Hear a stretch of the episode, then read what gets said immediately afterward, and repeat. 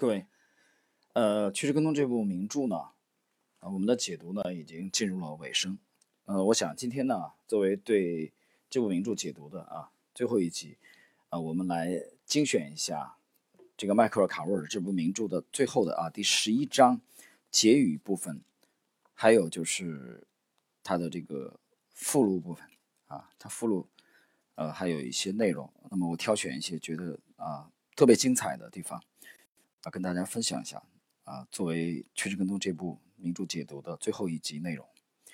呃，我们先看本书的第二百二十五页结语部分第十一章啊，这个开篇呢有呃埃德斯科塔的一句话，我们来看一下啊，趋势起起落落，趋势跟踪交易者们也是如此，只是一些人比另一些人坚持的更长久一些啊。这里边埃德斯科塔介绍的是这个坚持的。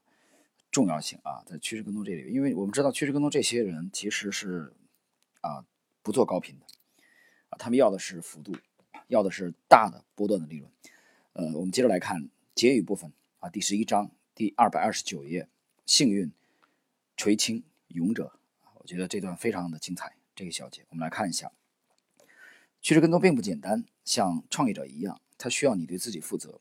正如福克纳所强调的，趋势交易乃至一般的交易。并不适合每个人，没有几个人知道交易者的日常生活是什么样子，所以我强烈建议他们在做出改变人生的决定之前，先明白这些道理。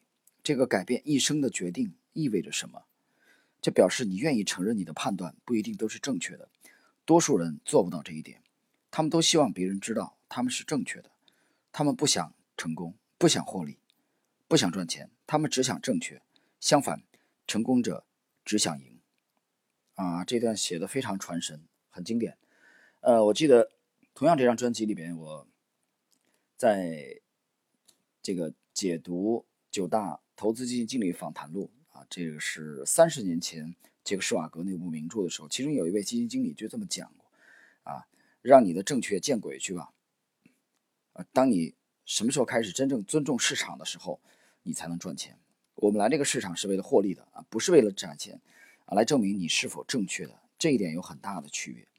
呃，这里边迈克尔·卡沃尔在《幸运垂青勇者》刚才这段话里边，他其实呃警告了，或者说警示了大众身上一个啊常犯的错误，就是很多时候只是为了证明自己正确，比如亏损的头寸不愿意割肉，啊，为了不愿意认错啊，这是非常可怕的一种交易习惯。继续。呃，后记部分啊，这部名著两百三十五页的最后一个自然段，消除对趋势跟踪的误解。交易名家们的言论正是我始终相信，也是我经常说到的，人们对趋势跟踪感到困惑的主要原因，直接来自于他们熟悉的一种交易投资文化。他们只对一种方法感到舒服——基本面分析。基本面交易者和投资者认为。打败市场的唯一途径就是收集能找到的一切信息。他们需要消息，他们需要国家广播公司商业新闻，他们需要主持人吉姆·克拉默，他们需要农作物产量报告，他们需要关于石油输出国组织的传言，他们需要格林斯潘的鞋子尺码。他们相信所有这些外来的信息会有助于他们做出获利的交易决策。反之，趋势跟踪交易者天生就是技术型交易者，市场价格才是关于市场方向的最佳信息源。因为市场价格是所有参与者的集合表决。想一想，除了下市场价格之外，还有什么能让你真正相信呢？啊，非常非常精彩啊！这是一段呃酣畅淋漓的对趋势跟踪的风格和对基本分析啊这两大派别的这个区别的呃直接的说明。这里面他点明了大众更喜欢基本分析，因为他觉得舒服啊，他觉得让他有安全感。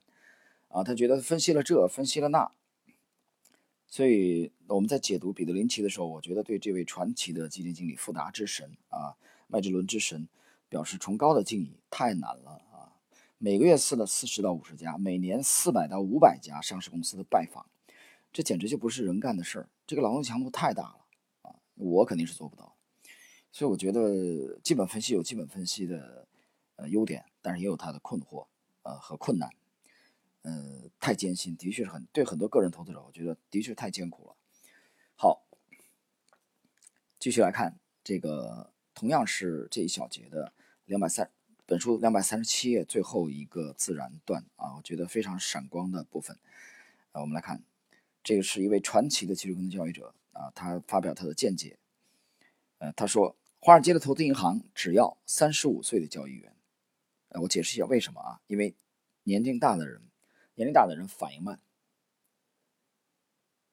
对吧？你想一个道理，就是我们现在也是，你四十岁以上的男人怎么就业就很困难啊？除非你有专长。啊，更不要说五六十岁的人。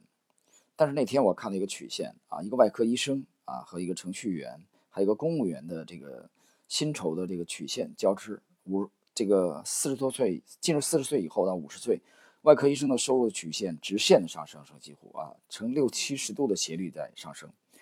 但是那哥俩，公务员和这个呃公务员和和这个程序员啊的薪酬的水平就开始下降，逐渐向下走。所以，投资这个行业类似于外科医生，外科医生也好，一个资深的律师也好啊，我指的是，呃，世界上这个成熟国家的啊，呃，万恶的资本主义国家的律师，他们的这个收入啊是直线的上升的。接着，华尔街投资银行只要三十五岁的交易员，你快五十岁了，他们不需要你，这话是什么意思？华尔街忽略了经验。而理查德·邓奇恩九十多岁时还在交易。我们我所认识的趋势跟踪高手，年龄大都在三十岁到七十岁之间。为什么我把这一段啊拎出来？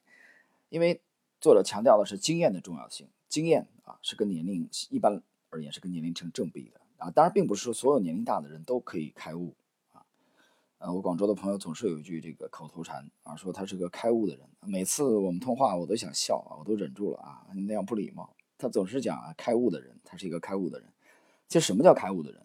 我觉得对于趋势跟踪交易者而言，你破译了市场的根本的涨跌结构，那就是开悟的人啊。就我的理解啊，我肤浅的理解对趋势跟踪的理解。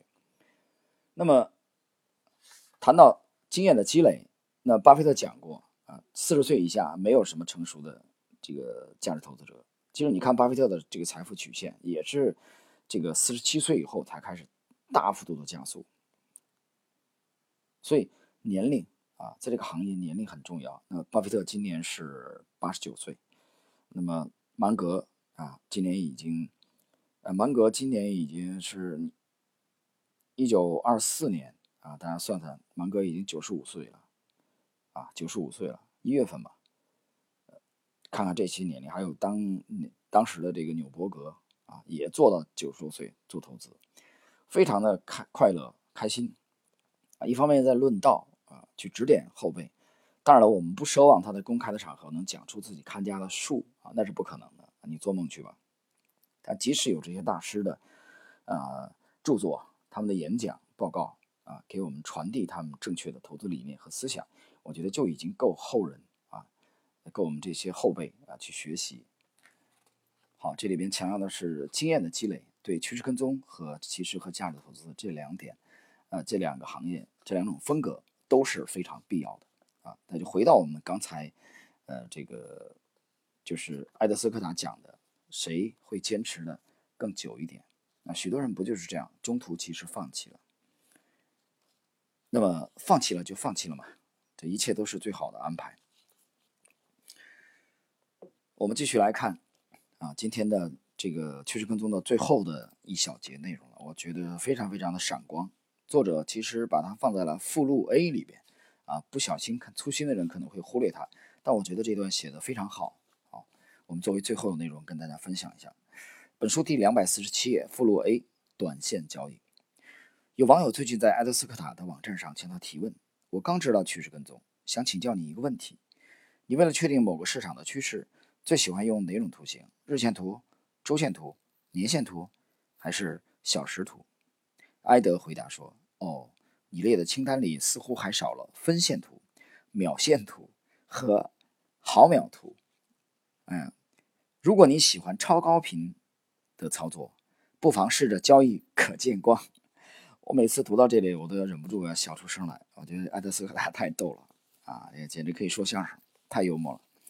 每十到十五秒一个周期，如果你交易伽马射线，大概每十秒到二十秒一个周期，还需要大量昂贵的仪器。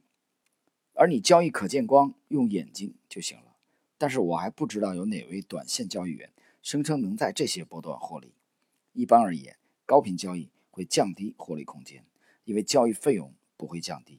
你可以考虑采用时间长度足够长的图形来交易，让交易费用成为次要因素。埃德的话言简意赅，我很赞同。但他并不是说短线交易不可能，确实存在短线交易者。他们的成绩也相当棒啊，比如托比·克拉贝尔和吉蒙，呃，西姆斯、西姆·西蒙斯。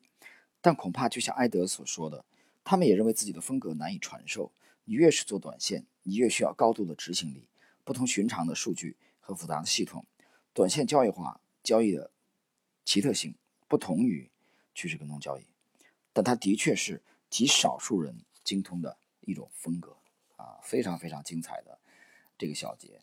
非常简短，在本书的附录 A 的部分，我们把它作为对整部专注啊趋势跟踪解读的最后的啊这一课的最后的这个小结，那么希望能给大家的投资啊带来一定的这个启发。好了，呃，朋友们，那么我们到今天为止呢，对这部名著《趋势跟踪》的精华解读的部分的内容啊，就到这里啊就结束了。呃，那么后续呢，我们会继续的来解读交易的这个经典。好，今天我们就到这里，再见。